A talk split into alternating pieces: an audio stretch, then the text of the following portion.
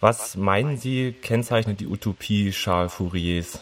Also da gibt es mehrere Sachen, die ziemlich wichtig sind. Äh, eine Sache, die zentral ist, ist sicher die höchstmögliche Differenziertheit. Also man wirft Utopien ja meistens vor, dass sie irgendwie Menschen gleichschalten, in irgendein Korsett sperren und so weiter. Über das Korsett wird man noch reden müssen bei Fourier.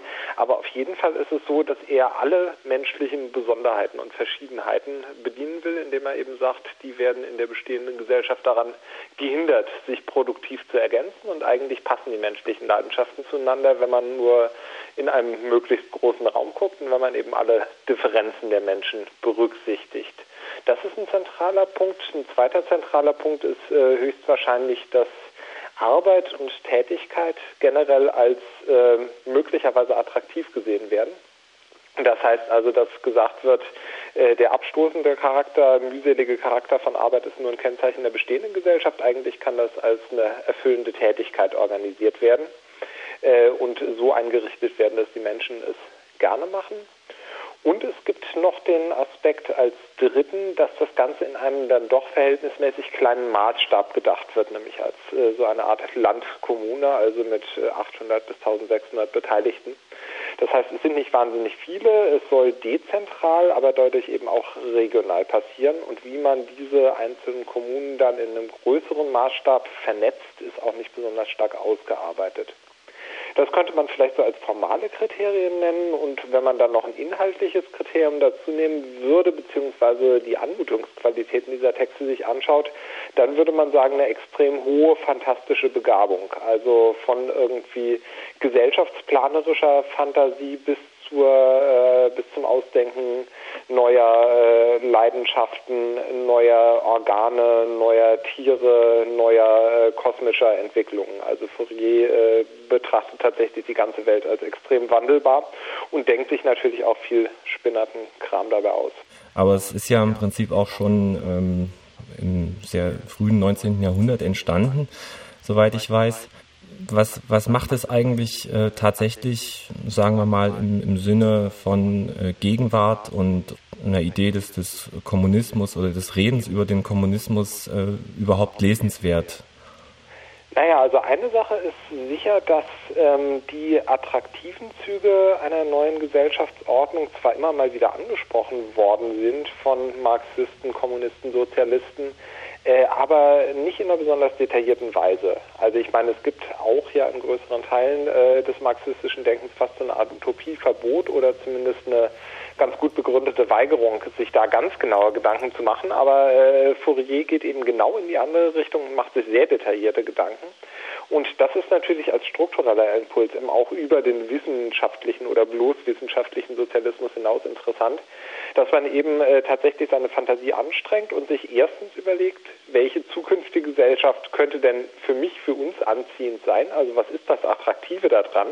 Nicht nur was ist das Schreckliche an der bestehenden Gesellschaft, sondern tatsächlich, was kann man sich eigentlich, äh, was verbindet man für Wunschvorstellungen mit dem, was man, was man herbeiführen will? Und dann äh, eben weitergehend inhaltlich, dass auch tatsächlich überlegt wird, was kann im Material der menschlichen Wünsche eigentlich alles gestaltet werden. Das ist unter anderem deswegen interessant, weil der gegenwärtige Kapitalismus ja auch ganz stark im Wunschleben und im Imaginären der Menschen arbeitet. Also ein bestimmender Zug ist sicher, dadurch, dass immer neue Waren verkauft und beworben werden müssen, dass eben äh, ständig die Fantasie der Menschen gelenkt wird äh, hin auf diese Waren und dass gesagt wird, äh, das ist attraktiv, das müsst ihr wollen, habt ihr nicht jenes Begehren schon in euch entdeckt. Und dem würde man ja ganz gerne was entgegensetzen. Und ich glaube, der klassische Sozialismus hat das relativ wenig gemacht. Insofern ist äh, Fourier da anschlussfähig geblieben. Und es gibt ja auch zahlreiche Leute, die tatsächlich an ihn angeschlossen haben. Also Leute wie Walter Benjamin zum Beispiel, da ist das eben ganz bestimmt, dass man sagt, also was ist eigentlich das verdrängte Wunschleben einer Epoche, was sich unter kapitalistischen Bedingungen nicht realisieren lässt. Und das ist für meine Begriffe so der strukturelle Anlass, um sich eben wirklich näher mit Fourier zu beschäftigen. Da möchte ich direkt anschließen, gerade auch wegen Walter Benjamin. Und zwar das Warenprinzip, was du gerade angesprochen hast. Wie kann sich überhaupt, ähm, sagen wir mal, ein revolutionärer Charakter einer, einer Utopie, wie eben auch die Fouriers, überhaupt behaupten im, im Kontext, sage ich jetzt mal, von ähm, Kulturindustrie, die ja letzten Endes jedes Prinzip irgendwie äh, zu einer Ware integrieren kann? Oder also wie kann man überhaupt etwas Revolutionäres daran erhalten, was nicht am Ende doch nur wieder zum, äh, zum, zum Kommerz, zur, zur Ware, zum T-Shirt von mir aus oder zu ähm, kulturindustrieller Spielerei wird? Ja, das ist eine sehr interessante Frage. Ich meine, normalerweise wird es immer so rum abgebildet, dass gesagt wird, der Kapitalismus hat einen starken Magen, er kann sozusagen alles integrieren und eben also auch die stärksten gegenkapitalistischen Impulse, revolutionären Impulse sind eigentlich mindestens kulturindustriell dann aufgesogen worden. Das ist natürlich mit der Kultur der 1960er und 1970er Jahre ganz stark der Fall gewesen, mit großen Teilen der Popkultur. Äh, man kann es aber auch umgekehrt denken. Und da finde ich, werden Leute wie Benjamin auf jeden Fall interessant, äh, um dann Leute wie Fourier zu erschließen weil bei Benjamin der Gedanke eben genau umgekehrt läuft. Da wird gesagt, es ist doch eigentlich äh, gar nicht so schlecht, dass der Kapitalismus das Wunschleben der Menschen in diesem Sinne verfügbar macht, disponibilisiert, umarbeitet, äh, vielleicht auch nur aufstört. Das heißt, es werden unglaublich viele Leidenschaften und Begehrlichkeiten geweckt, die ähm, zumindest im jeweils bestehenden Kapitalismus eigentlich nicht befriedigt werden können. Und dann gibt es eigentlich noch zwei verschiedene Pfade, die also definitiv auch offen stehen und äh, es ist auch klar, welcher dann meistens beschritten wird. Der eine Pfad ist eben derjenige, dass ähm, tatsächlich bestimmte Strukturen des Kapitalismus umgewälzt werden. Also das ist ja was berühmt geworden ist, ist ja tatsächlich eben die Umwälzung des äh, fordistischen Kapitalismus äh, gewesen oder die, sagen wir mal, tatsächlich äh, Erosion des fordistischen Kapitalismus, dass also die Leute sich dagegen gewehrt haben, in große organisatorische Strukturen eingespannt zu sein, nur Minimum an äh, Gestaltungsfreiheit zu haben, einen normierten, reglementierten Arbeitstag zu haben, ganz stark vorgegebene Rollenmuster, zum Beispiel in der bürgerlichen Familie zu haben. Alles das war ja tatsächlich eben prägend in den, sagen wir mal, 1930er bis 50er Jahren. Und dass sich die Leute dagegen gewehrt haben, hat sicher positiv etwas zu tun mit der kapitalistischen Kulturindustrie. Das heißt, dass also da eben neue Energien freigesetzt worden sind. Das ist aber natürlich etwas, was äh, größtenteils geführt hat zu Veränderungen des Kapitalismus selbst. Ich meine, es sind genug Gegenprojekte entstanden in dieser Zeit, äh, vom ökonomischen, also kleine selbstverwaltete Gruppen bis hin zum politischen. Also ich meine, in Mitteleuropa war es ja zum Teil sehr kritisch, äh, wie die kapitalistische Ordnung noch aufrechterhalten werden konnte und äh, im größeren ökonomischen Maßstab dann auch tatsächlich, dass eben die Arbeiterschaften dieser Zeit sich fast gewinnschädigenden Anteil des des Produkts dann tatsächlich erkämpft haben. Also es gab schon es gab schon einige Bewegungen, aber es ist natürlich vom Kapitalismus aufgenommen worden und dann letztendlich auch umgekehrt worden in der neoliberalen Gegenoffensive. Ähm, es gibt dann noch die andere Möglichkeiten, das ist der Pfad, der normalerweise nicht beschritten wird. Und das ist eben die Möglichkeit, dass tatsächlich äh, nicht kapitalistische Weisen der Ver Vergesellschaftung denkbar werden. Und da muss man eben leider sagen, in den meisten Teilen der Geschichte denkbar äh, und nicht realisiert. Denn ähm, selbst wenn man sagt, es gibt äh, ja auch im großen Maßstab im 20. Jahrhundert äh, äh, tatsächlich kommunistische, nicht kapitalistische Projekte, dann ist es so, dass diese Freisetzung des Wunschlebens da ganz sicher nicht realisiert worden ist. Also gerade dieser sozusagen anarchistische Teil der kapitalistischen Kultur wartet eigentlich noch auf seine emanzipatorische Einlösung. Und da kann man nur sagen, da gibt es immer wieder Impulse, die reichen für sich alleine nicht aus. Die müssen verbunden werden mit anderen Impulsen, also zum Beispiel mit Kämpfen um Lohnarbeit, mit der Frage, ob sich eine Gesellschaft überhaupt um Lohnarbeit herum organisieren sollte und ob das nicht inzwischen auch in die Krise geraten ist. Aber das ist sicher so, dass da, sagen wir mal, das kulturell ähm, durcheinander geratene Wunschleben nicht ausreicht, sondern das ist, äh, wenn, dann ein Teil einer breiteren Emanzipationsbewegung. Zur wahren Ästhetik würde ich trotzdem gerne nochmal ähm, ja. vielleicht eine These formulieren wollen. Also liegt eventuell durchaus in der wahren Ästhetik des Kapitalismus durchaus ein revolutionäres Potenzial enthalten? Und wenn ja, ist das dann nicht letzten Endes auch ein Stück weit wieder eine Formverherrlichung, letzten Endes ähm, ein Fetisch, der, der sich dann da auch wiederum nur manifestiert?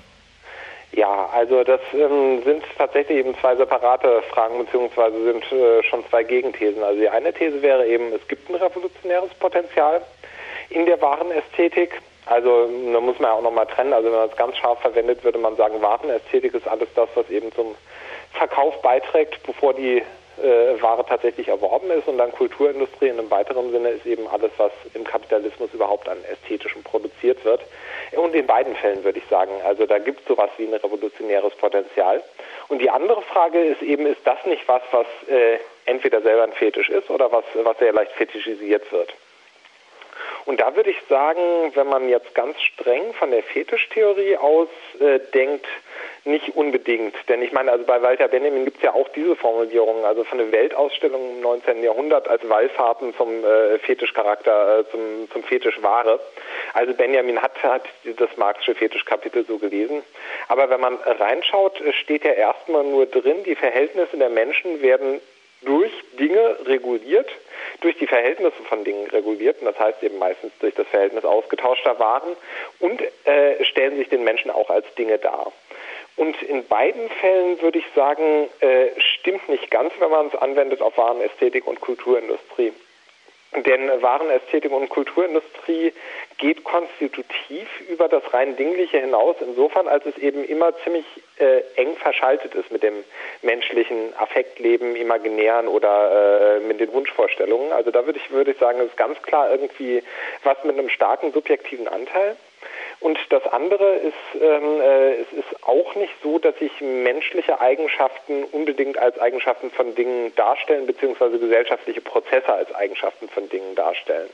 Das ist zwar schon ähm, gegeben in dem Sinne, dass man kulturelle Artefakte immer entschlüsseln muss. Also man hat ja irgendwie selbst selbst wenn man irgendwie eine Fernsehserie nimmt oder oder oder ein Gedicht oder ein Plakat nimmt, man muss es immer lesen, man muss es immer entschlüsseln. Insofern ist es schon ein Ding, dass es aufspeichert die menschlichen Beziehungen. Und das Interessantere von dem, was aufgespeichert wird, braucht eben auch äh, relativ viel Deutungskraft, um dann, um dann freigelegt zu werden.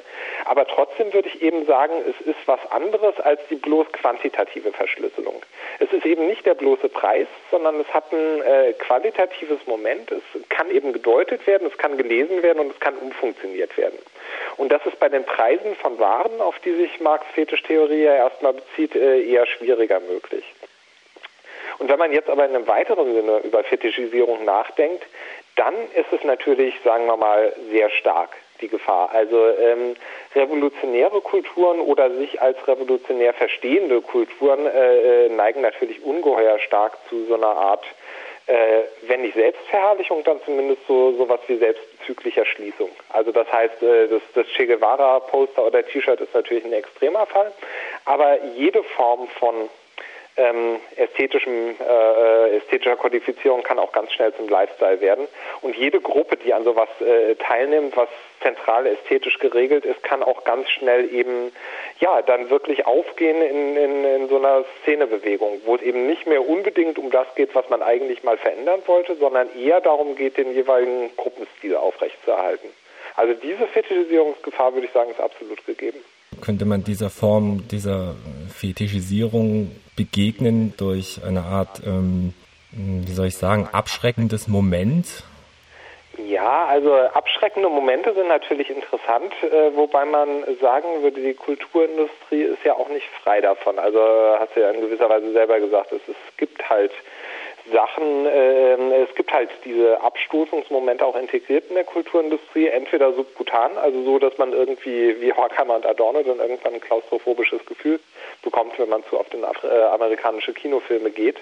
Oder umgekehrt, das ist eben ganz direkt, also integriert ist in Sachen wie, wie dem Horrorfilm oder, oder bestimmten, äh, bestimmten Musikrichtungen. Also insofern würde ich sagen, selbst die kapitalistische Mainstream-Kultur hat was äh, Abschreckendes, Abstoßendes meistens in irgendeiner Form integriert. Und das Interessante ist dann erstens natürlich auch wieder, wie man es liest und zweitens aber auch das äh, Formen der Gegenkultur, das eben stark herausholen, übertreiben und was Neues draus machen. Ich meine, dass äh, also bei, bei Leuten wie Fourier gibt es das am Rande auch. Der ist äh, da in gewisser Weise eher zurückhaltend, weil er eben äh, diese positiven Elemente im Wunschleben vor allem äh, heraushebt. Aber wenn man jetzt irgendwie in der ähm, Alltagskultur oder den Gegenkulturen des 20. Jahrhunderts guckt, dann gibt es das natürlich ständig. Also, also was immer als Beispiel genannt wird, ist Punk. Aber es gibt äh, eben äh, zahlreiche andere Gegenkulturen. Also wenn man an Gothic denkt, wenn man wenn man an Black Metal denkt, wenn man also es gibt eigentlich äh, in, fast jeder Gegenkultur ein aggressives Moment, was auch ähm, nicht aufgeht äh, in der Aggression gegen den Feind, sondern eben wo tatsächlich verstörende Momente eingesetzt werden. Und das heißt, wo der schöne Schein der, äh, der, der Warenästhetik oder der Kulturindustrie auf diese Weise durchbrochen wird. Und das ist, äh, ich finde das immer teilweise wirklich befreiend. Also ich finde, das ist eine andere, andere Art und Weise, äh, Kultur zu machen oder mit kulturellen Artefakten umzugehen. Ähm, aber es ist natürlich auch ein Teil dessen, was sehr gut reintegrierbar ist, weil es eben äh, die ein Teil dessen ist, was die nötige Abwechslung stiftet. Also ich meine, alles, was an kapitalistischer Kulturproduktion abläuft, äh, setzt eben ganz stark auf dieses Abwechslungs- und äh, immer wieder Schockelement. Es wird immer wieder was Neues rausgeholt, was eben die Leute doch nochmal hinterm Herd hervorholt und äh, irgendwie in eben ein paar mehr Cent aus der Tasche rauslockt. Und äh, deswegen ist es schwierig. Also gerade rein ästhetische Qualitäten, egal ob das jetzt irgendwie besonders schön oder besonders bedrohlich ist, haben eine enorme Marktgängigkeit. Und insofern ist es gerade bei diesen Sachen eben sehr schwer äh, zu sagen, in denen kristallisiert sich der Widerstand. Ich würde nochmal zurückkommen auf äh, das, was du vorhin gesagt hast zum Thema, es gibt ja so die, die Bereiche, dass man quasi keine Utopie sich machen soll, das Utopieverbot. Ja. Ähm, für mich wäre da eine spannende Frage, ähm, was kann ähm, eine Utopie in, in Sachen einer Ideologiekritik leisten? Eine Ideologiekritik ist ja das letzten Endes, was äh, sich als Bilderverbot ausgibt. Aber ich finde dieses Wechselspiel durchaus interessant. Ja, also ich würde halt sagen, eine Utopie hat erstmal ein viel reicheres Instrumentarium oder zumindest utopisches Denken hat ein reicheres Instrumentarium. Also Ideologiekritik kann ja auch auf verschiedenste Weise stattfinden. Sie kann ja einfach sagen, das ist irgendwie bloßer Schein, Illusion, Verblendung. Sie kann dann sagen, es hat strukturelle Ursachen und Funktionen, dass gerade diese Formen des Scheins und der Verblendung, äh, wenn es denn äh, welche sind, bevorzugt werden. Und sie kann sogar sagen, äh, die Kultur ist ungeheuer erfinderisch und es braucht eben äh, verschiedene Formen der Weltdeutung, die gegeneinander auf dem politischen Terrain antreten. Also man kann irgendwie vom frühen Marx über Althusser bis Gramsci gehen und hat dann eben wirklich verschiedene Möglichkeiten der Kritik an der Hand. Was man aber eben meistens nicht so stark an der Hand hat, sind diese Formen der Ironisierung, Umkehrung, äh, Subversion, also äh, alles das, was in der Postmoderne ziemlich stark en vogue war. Und da gibt es natürlich schon eine äh, starke, ähm, also ein äh, Reservoir einfach an Techniken, die Ideologiekritik interessanter und auch fantasievoller zu gestalten. Man kann dann eben zum Beispiel sagen, man äh, nimmt bestimmte Wunschvorstellungen der kapitalistischen Welt und manipuliert sie minimal um und äh, erhält plötzlich ein ganz anderes Ergebnis. Also das kann man ja wirklich äh, schon bei den Strukturen von Filmen und Fernsehserien machen. Und wenn man an Leute wie David Lynch denkt, wird das, wird das ja auch sehr stark eingesetzt. Äh, da hat es also wirklich, äh, ich würde sagen, da hat es auf jeden Fall aufstörende Qualitäten. Und äh, ich könnte mir vorstellen, dass eben eine theoretische Ideologiekritik ähm, sowas auch stärker macht. Also dass eine theoretische Ideologiekritik schon mit diesem Motiv arbeitet, wie würden wir denn leben wollen? Dass also äh, gesagt wird, äh, es gibt höchstwahrscheinlich dieses Imaginäre bei jedem Menschen äh, und in jeder Kultur. Ähm, also dass, wie würden wir denn leben wollen, was über die erlaubten Vorstellungen hinausgeht. Äh, und dann muss man eben gucken, äh, wie das, was über die erlaubten Wunschvorstellungen hinausgeht, in der bestehenden Gesellschaft kontrolliert wird. Und das macht, äh, macht Fourier tatsächlich ja auch sehr stark, dass er immer wieder sagt, naja, an diesem Punkt wollen die Leute doch schon eigentlich viel mehr. Nur der Kapitalismus äh, beziehungsweise die bestehende zivilisatorische Gesellschaftsordnung äh, äh, hindert sie eigentlich daran, das wirklich zu wollen oder zuzugeben, dass sie das wollen.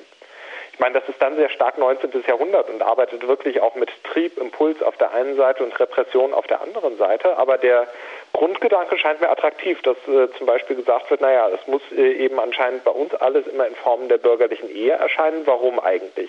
Gucken wir doch mal, was für äh, enorme Energien darüber hinaus treiben und wie die in der gegenwärtigen Kultur kodifiziert sind, diese Energien.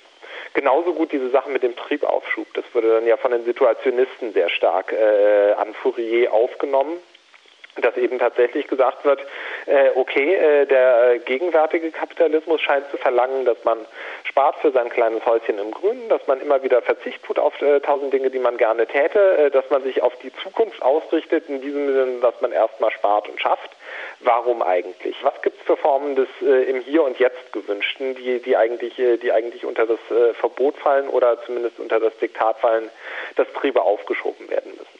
Also da würde ich sagen, gibt es eine Reihe von Dingen, die man sich ausdenken kann und äh, Ideologiekritik kann das zumindest theoretisch aufnehmen. Also sie kann zumindest sagen, aha, es gibt also diese Wunschbestände und diese Bestände des nicht integrierbaren Imaginären äh, und deswegen diese Sprach- und Bilderregelungen.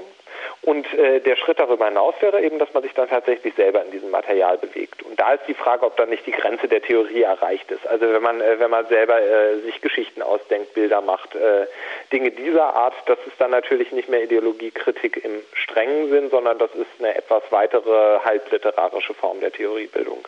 Den Begriff äh, theoretische Ideologiekritik habe ich irgendwie noch nicht so ganz ja. verstanden jetzt. Kannst du das irgendwie vielleicht noch mal ein bisschen anders erklären oder?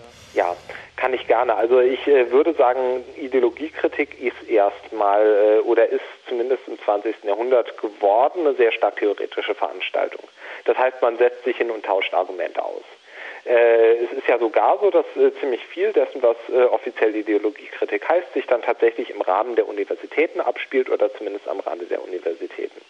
Also das ist, äh, ich würde sagen, es gibt dann eben tatsächlich ein theoretisches Setting, wo man mit Argumenten und verallgemeinerungsfähigen Thesen äh, äh, Welt erklärt. Also das wäre erstmal das, was ich, was ich generell als, als theoretisch bezeichnen würde. und dann gibt es zwei Sachen, also das sage ich jetzt ergänzend, die man, die man hinzufügen könnte. Das eine ist eben, dass man das in stärker praktisch geprägten Kontexten macht.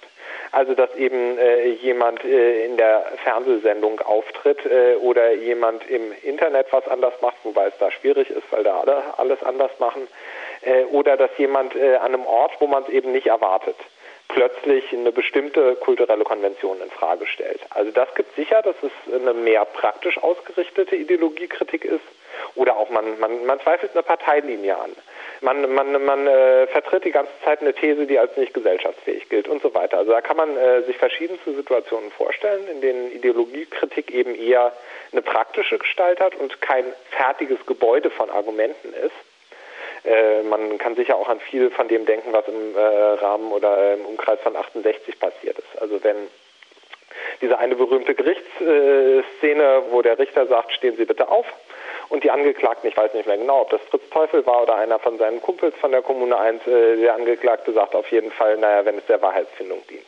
Also solche Sachen, das ist praktische Ideologiekritik, weil da eben klar ist, also kann man, kann man verstehen, warum er das sagt, aber es ist eben, es ist eben in einem, äh, in einem praktischen Setting geäußert. Und dann gibt es das, was ich eben vorhin äh, halt literarische Ideologiekritik genannt habe. Da weiß ich gar nicht, äh, also da gibt es sicher gute Beispiele, aber das würde eben bedeuten, dass man sich im kulturellen Medium, im Medium des Ästhetischen, des Fiktiven, Fiktionalen bewegt und dass man da Dinge systematisch anders macht. Das heißt normalerweise nicht Ideologiekritik, aber ich würde sagen, also einiges an Film, Kunst, Literatur hat ideologiekritische Anteile.